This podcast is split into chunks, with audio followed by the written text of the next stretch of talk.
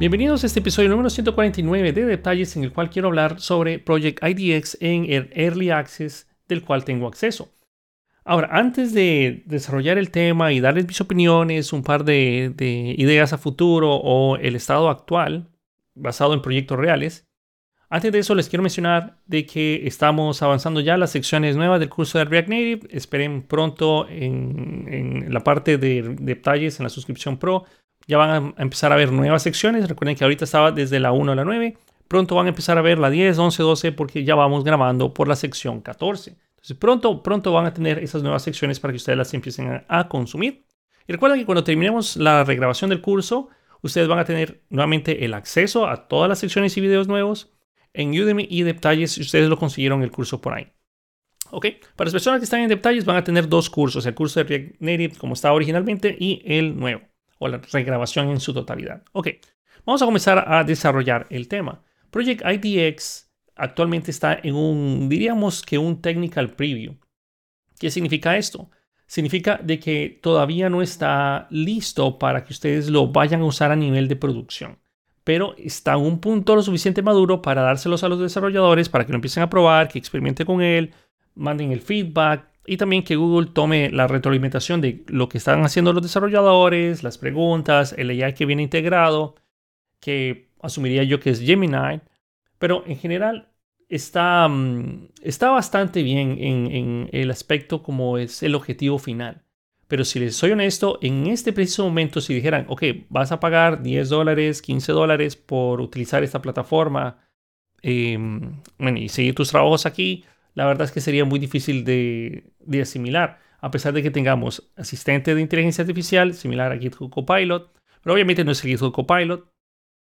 Y em, eso ya ah, lo incluiría la parte de Project IDX. O sea, los 10 dólares que ya estarías pagando, o que por ejemplo yo estoy pagando con GitHub Copilot, serían parte de lo que nosotros ya pagamos en el parte de Project IDX. O sea, que es más o menos, ¿no? Pero bueno, antes de entrar y experimentar y que ustedes lo vienen funcionando y mis experiencias y bueno, la verdad es que no ha sido muy grato. O sea, también me van a malinterpretar porque yo le dije de que sí, estaba bastante bien, pero a la vez he tenido una terrible experiencia como desarrollador acá.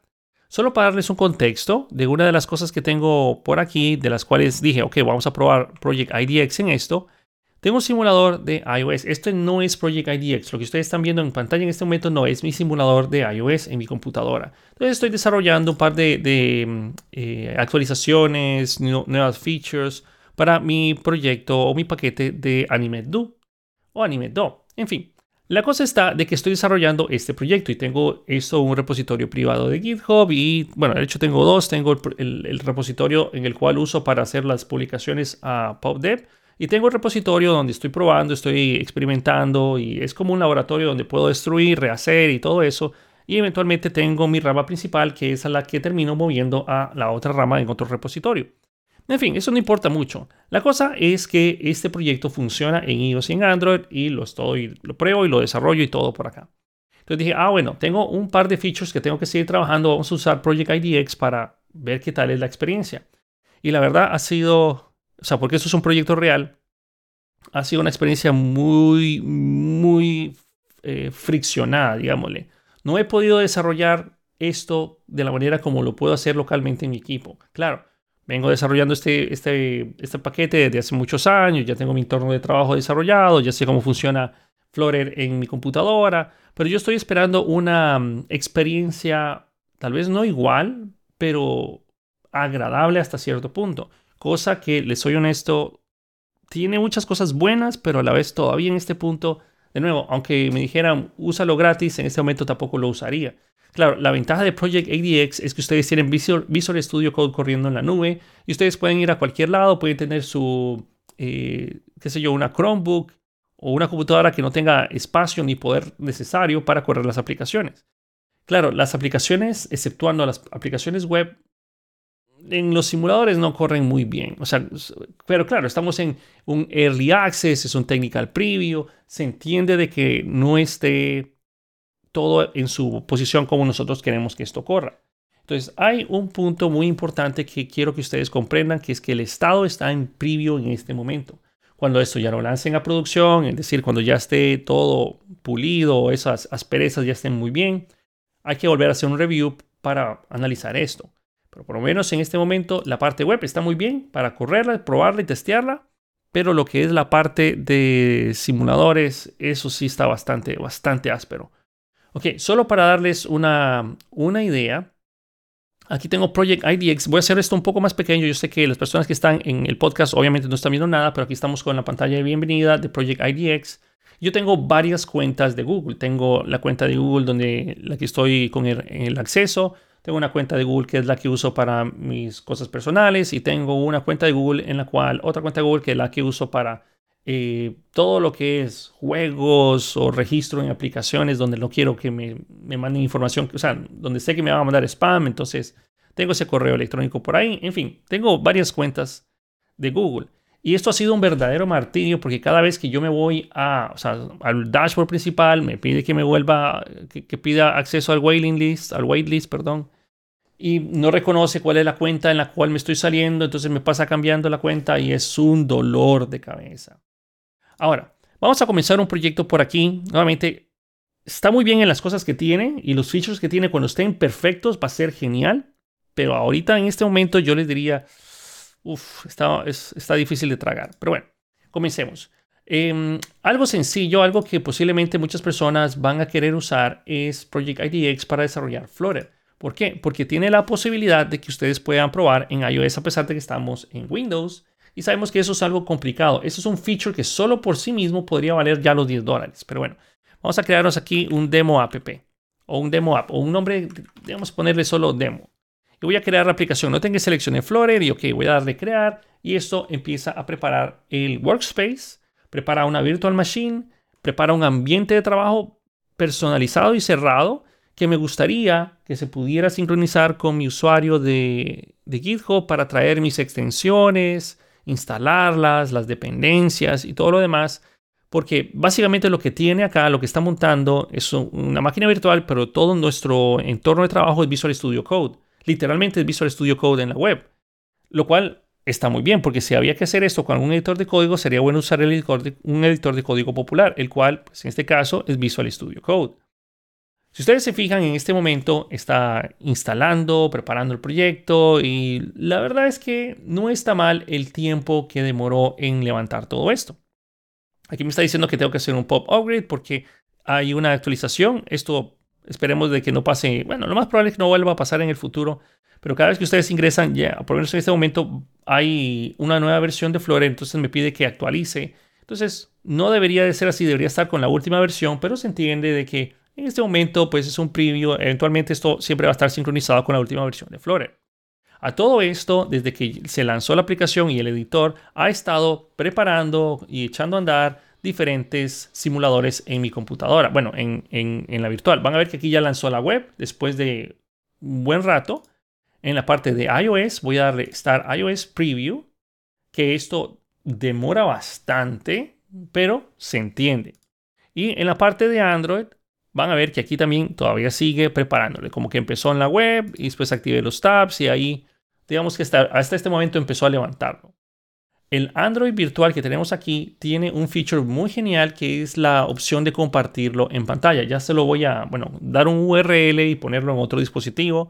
Por ejemplo, tu teléfono o una tableta, que esto es, esto es genial, pero no es muy utilizable en este momento. Ya les voy a enseñar cuando se lance todo, porque de nuevo, no puedo hacer nada, no quiero seguir y quiero que ustedes también tengan presente de que en este momento solo la web, solo, solo Web está corriendo, pero está automáticamente lanzando la parte de iOS y está lanzando la parte de Android, que todavía siguen procesándose desde el momento que les mencioné.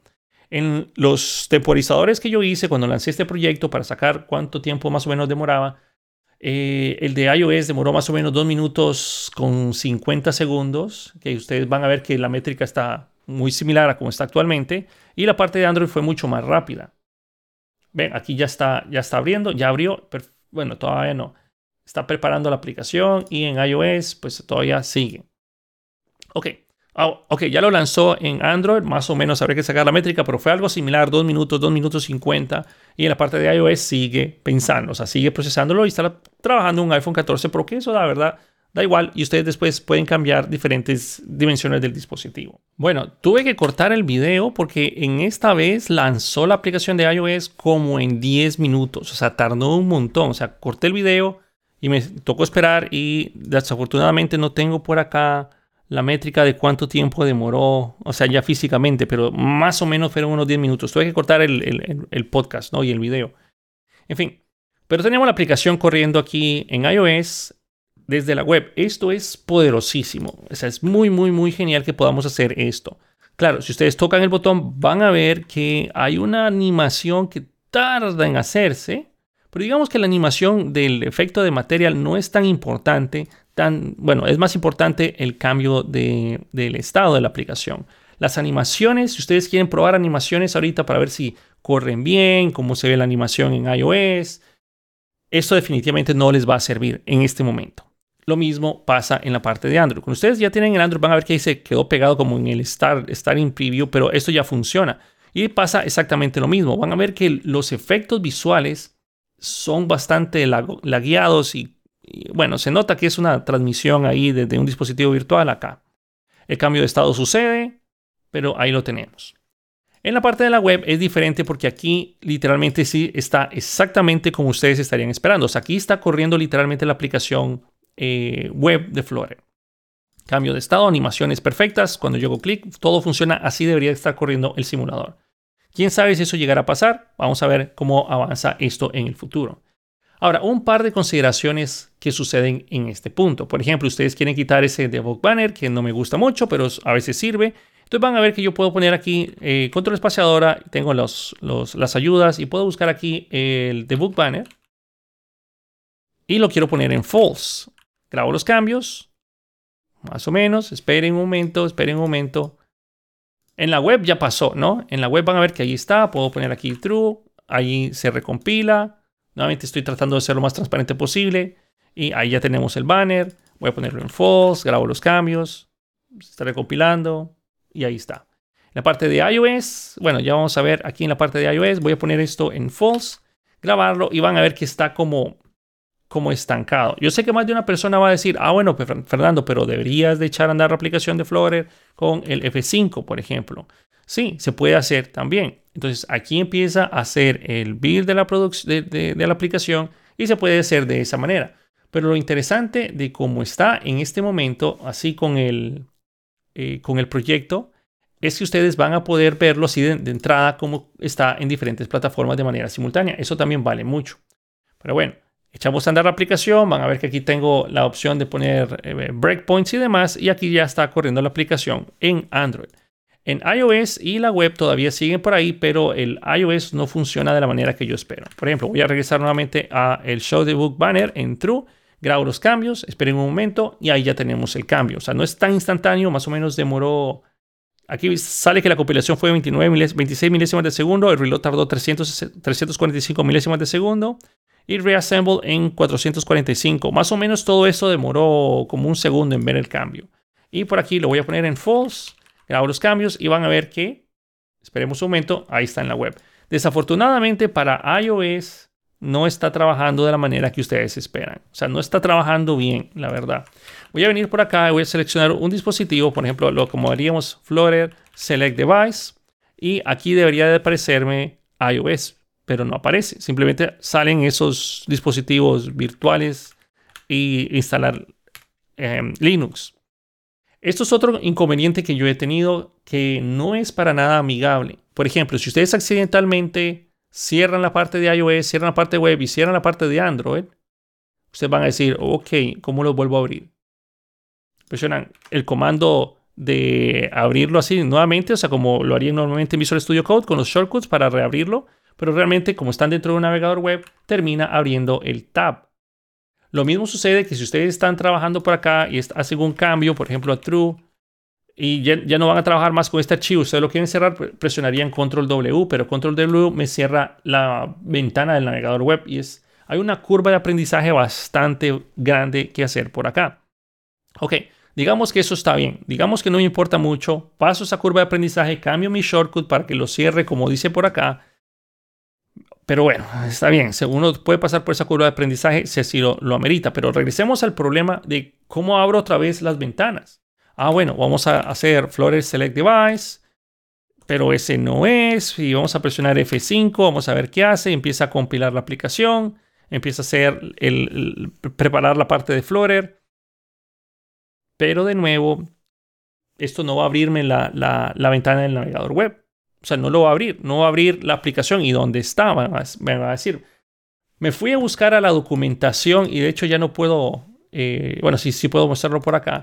Me tuve que ir a la documentación, venir por aquí, estar escudriñando todo, todas estas opciones de, de, de la documentación de IDX para tratar de encontrar cómo volver a abrir este proyecto. O sea, fue difícil y no lo encontré. Van a ver que aquí ya está corriendo, pero no veo nada. Una manera que encontré por aquí es que ustedes pueden poner en Visual Studio Code dentro de IDX, o mejor dicho, en IDX. Ustedes pueden escribir IDX y aquí salen todas las opciones que están directamente relacionadas a IDX. Como por ejemplo, eh, hacer cosas relacionadas a AI.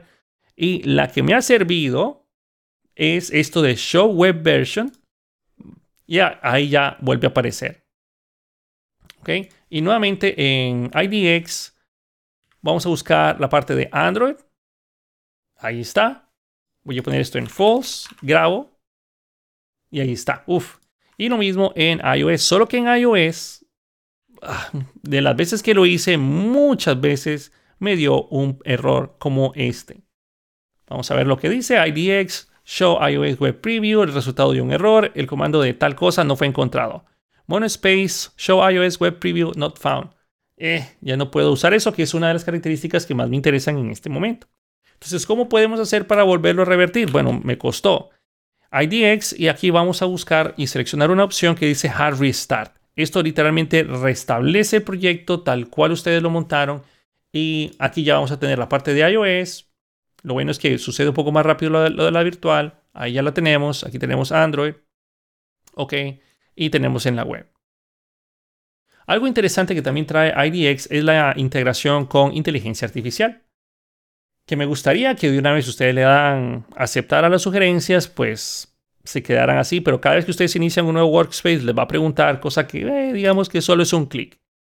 Ahora, el problema de la inteligencia artificial que trae ahorita es que no sé qué está pensando con el, con el contexto de la aplicación. Porque, por ejemplo, yo estaba trabajando en esta aplicación de Flutter y les voy a enseñar aquí una respuesta que, que de las primeras soluciones o intentos de solución que hice hey, ¿cómo corro este proyecto en un simulador de iOS aquí en IDX? Y me decía que no tengo acceso al contexto del proyecto, que es necesario más información para, o sea, necesario más información para responder la pregunta. Pero entonces, o sea, lo estoy corriendo directamente del proyecto de IDX. Y bueno, y así van diferentes cosas. Por ejemplo, how can I test this on iOS Simulator here in IDX? Entonces le hago la pregunta y aquí empiezan a salir muchas soluciones que no están nada relacionadas con lo que yo les pregunté. Hay unas que hasta me decían que tengo que abrir Xcode y configurarlo, e instalarlo y, y en fin, aquí están ciertos, ciertos pasos que no están tan mal para hacer la configuración. Aquí mejoró bastante. Por ejemplo, IDX Build, IDX Launch y ahí eso está bien. Esto no está tan mal. Otra cosa útil que tiene es que, por ejemplo, si ustedes quisieran cambiar el, el banner, sigamos cambiando este banner, no, no es gran problema. Aquí digamos que van a ver que ya empiezan a aparecerme las autoayudas de eh, LAI. Claro, en este momento me está sugiriendo título. Eso no debería aparecer ahí. Nuevamente esto está bastante lejos de competir la Copilot, pero Copilot tiene una trayectoria más larga. Entonces, shock the book banner. Aquí yo estaría esperando que lo ponga en falso. Vamos, la asistente, la ayuda por ahí, la ayuda por ahí. Ah, bueno, ahí está. Perfecto, ¿no? Entonces, comparen ustedes el tiempo de demora, pero de nuevo estamos en un preview. Ok, Fernando, este proyecto pues está bien, ya lo probamos, funcionó, ah, divertido. Digamos que ustedes quieren cambiar algo, cambiamos ese icono, entonces pueden venir aquí, punto, control espaciadora, podemos ver los iconos. Desafortunadamente el icon data no aparece acá, entonces hay unos como problemillas ahí con los, con los tipados grabo los cambios, allá tenemos el icono, voy a ir por acá. En iOS no he logrado que esto se, se recargue, desafortunadamente hay que hacer un reveal de la aplicación para verlo en iOS. Y en la web sí está bien. Ahora, antes de salirme con otro proyecto, quiero mostrarles algo bastante, bastante genial. Y es que cuando ustedes están en la parte de, hagámoslo en la web, en lo que funciona primero bien, tienen este botón que es como del share y también tienen este botón que es para abrirlo en una ventana externa. Cuando ustedes lo abren en una ventana externa, esto es muy útil porque les va a permitir a ustedes pues colocar esta aplicación en otra ventana. Por ejemplo, pueden arrastrar, esta, em, déjenme sacarla de, de mi navegador web, ahí está. Entonces les permite a ustedes tener la ventana que se me hizo separada, flotando por ahí. Ya se lo voy a mostrar. Les permite tener la ventana flotando por ahí. Y esto es bien conveniente. Esto es muy, muy, muy útil porque si ustedes tienen dos monitores, tres monitores, pueden tener su aplicación por ahí. Y así en la, en la aplicación de Flutter Web funciona fenomenal. Eso sí está muy, muy, muy pulido. El problema está, voy a cerrar esto y dejemos esto por aquí. El problema está que cuando ustedes quieren ahora probar o hacer eso mismo en la parte de Android y tenemos la opción de compartir, ok, lo voy a compartir y me da un código QR, esto no está para nada bien. Entonces déjenme, bueno, no para nada bien, o sea, es, es asombroso que funcione, pero digamos que lo queremos probar por aquí. Entonces déjenme aquí abrirlo y ya se los voy a mostrar aquí en la cámara para las personas que lo están viendo. Entonces van a ver que aquí está la aplicación corriendo con el simulador de Android, pero el problema es que esto no se puede utilizar. No puedo hacer scroll, no lo puedo cambiar, no me puedo mover de lugar. Esto está estancado así como está. O sea, no puedo hacer este cambio. Pero por lo menos tenemos un simulador aquí corriendo dentro del navegador web que también se refleja en, o sea, está sincronizado con lo que se está viendo en, en IDX, pero es muy lento, ¿verdad? Es muy, muy, muy lento. Pero, de nuevo, ahí lo tenemos. Desafortunadamente, esto no se puede utilizar muy bien aquí. ¿Ven? No, no, no se puede. O sea, no sirve. No puedo hacer, hacer esto más pequeño, no lo puedo hacer, eh, no sé, mm, lo puedo hacer más, bueno, hacer zoom aquí, pero eso es del navegador web. Pero tengo ese inconveniente. No lo puedo hacer de ese lado. Nuevamente, la parte web funciona muy bien. Y si ustedes quieren hacer esto mismo, por ejemplo, en otro teléfono, es exactamente el mismo problema que ya les voy a mostrar por aquí. Entonces, vamos a compartirlo por aquí en la web. Vamos a compartirlo. Escaneamos el código. Lo abrimos y aquí tenemos este, este mismo caso. Algo chistoso que no sé si ustedes van a poder ver por ahí para gente que está en YouTube es que pareciera como que la aplicación es de React Native. Porque tiene el icono de React Native. No sé si seré yo o será el navegador web aunque la verdad no he probado mucho esto en, este teléfono, pero parece cosas de React Native. No sé si esto será así, pero en fin. Nuevamente, aquí tenemos el mismo problema del iPad, que es el simulador, está bastante lento, pero por lo menos tenemos un simulador para probar que no está consumiéndome mi, mi recursos de mi equipo, lo cual es formidable. Igual, si ustedes lo cierran y está en un form factor más pequeño, aquí sí es utilizable porque van a ver que podemos tocar los botones. Claro, la animación y todos los efectos visuales suceden muy lento, pero por lo menos es una buena prueba.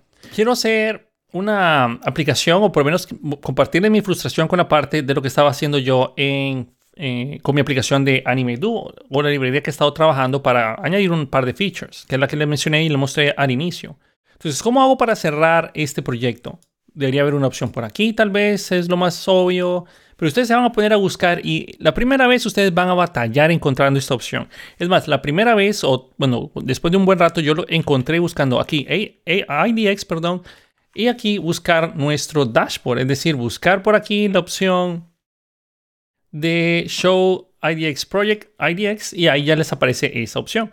Pero después ustedes se van a dar cuenta de que tienen una opción aquí en el panel de la izquierda, pero me me tardé mi rato en encontrarla, pero nuevamente solo es una curva de aprendizaje. Cuando ustedes ya saben dónde están las opciones, ya eso es más rápido, pero no es muy intuitivo. Tarda en uno en, acostumbrarse. Pero bueno, voy a irme a mi Open Dashboard.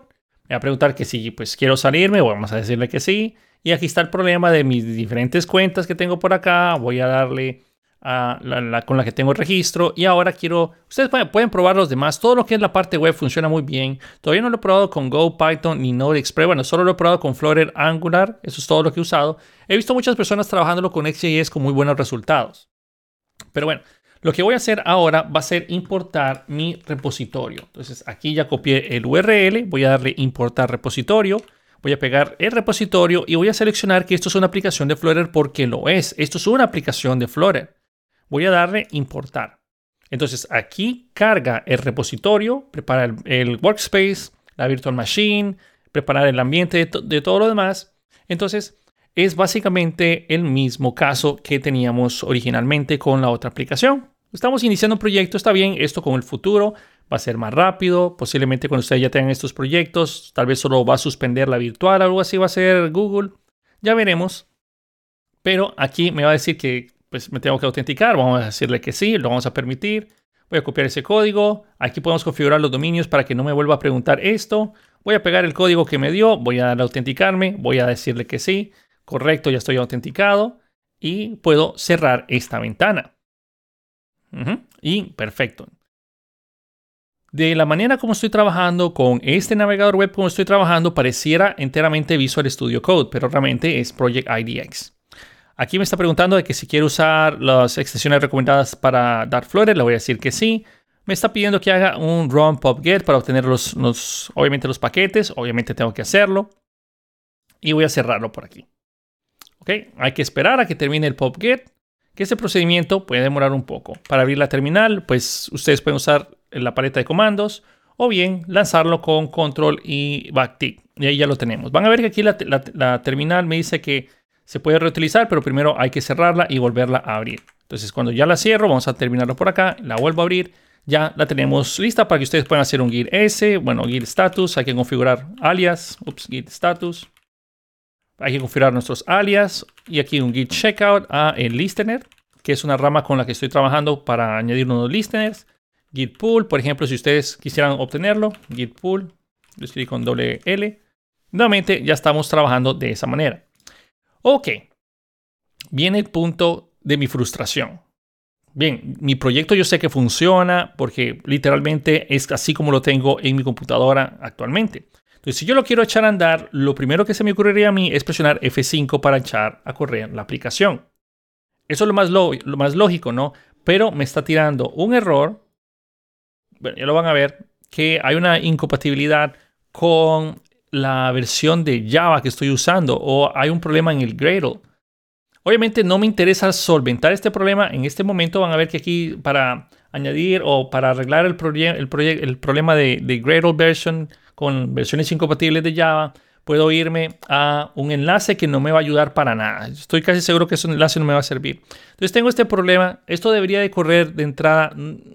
No quiero calentarme la cabeza configurando mi entorno de trabajo y luego configurando otro entorno de trabajo aquí en la web. Esto debería de funcionar de entrada.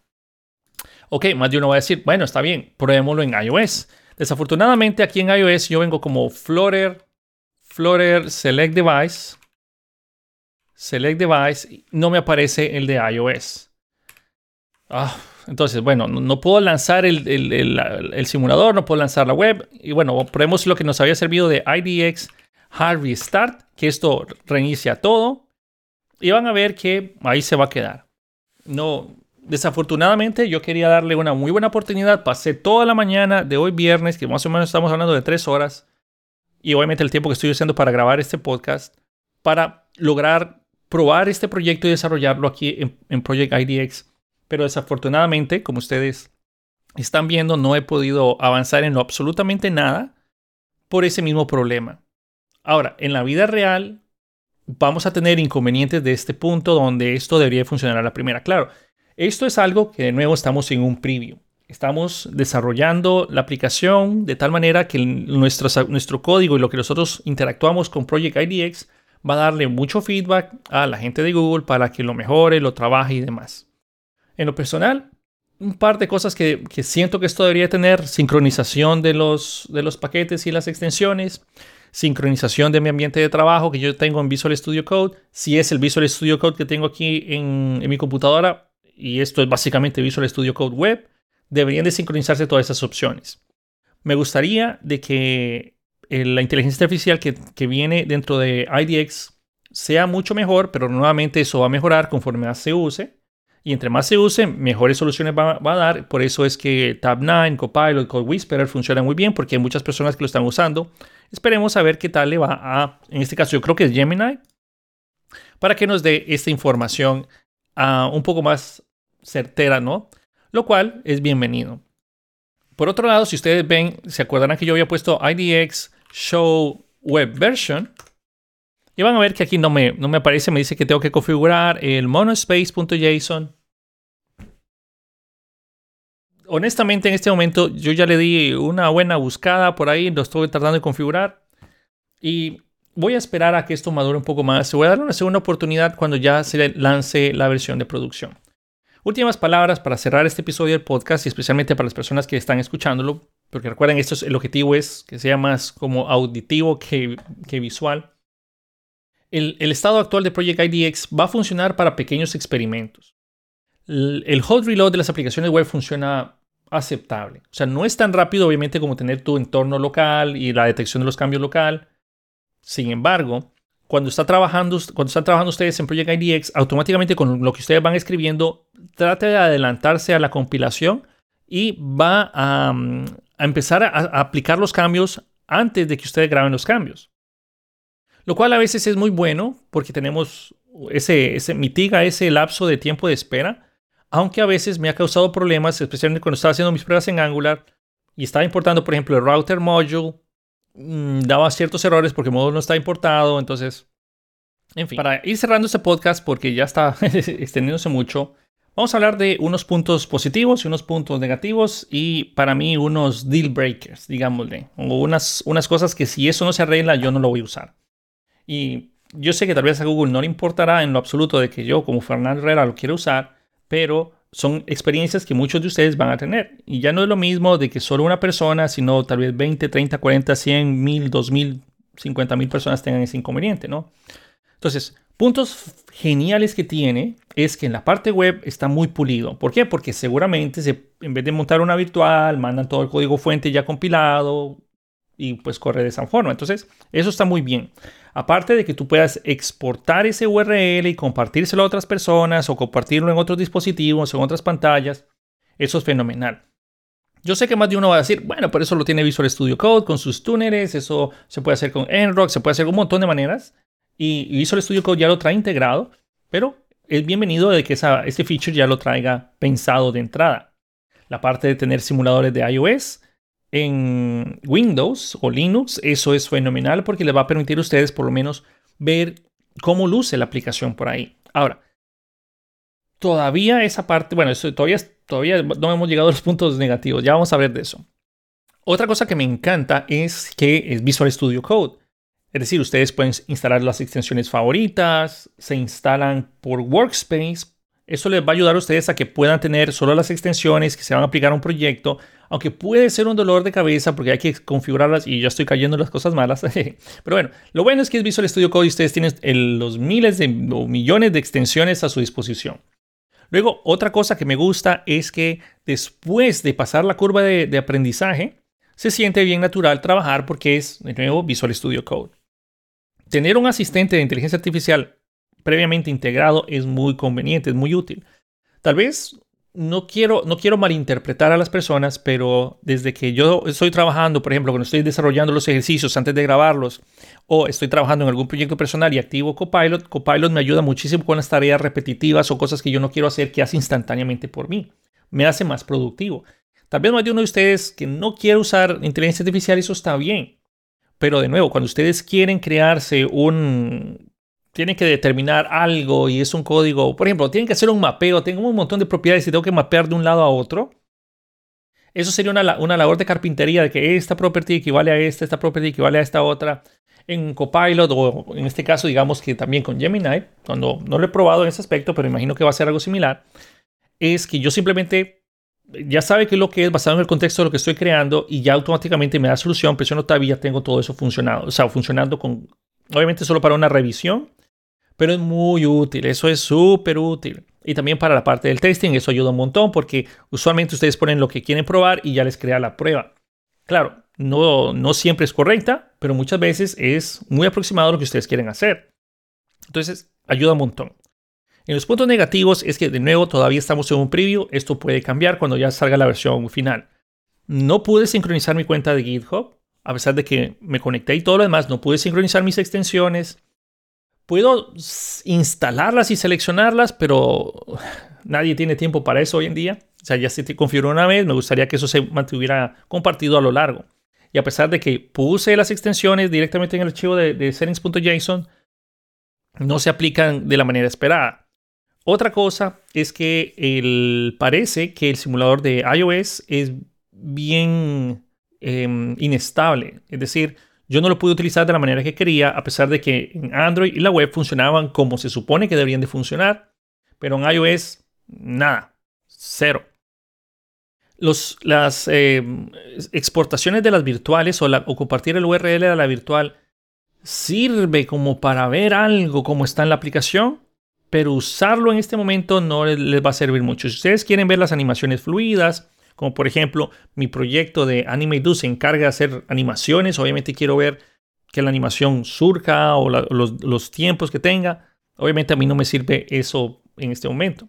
Pero si ustedes tuvieran una aplicación, qué sé yo, comercial, que quieren eh, o que capturan datos y cosas por el estilo, pues ahí está bien.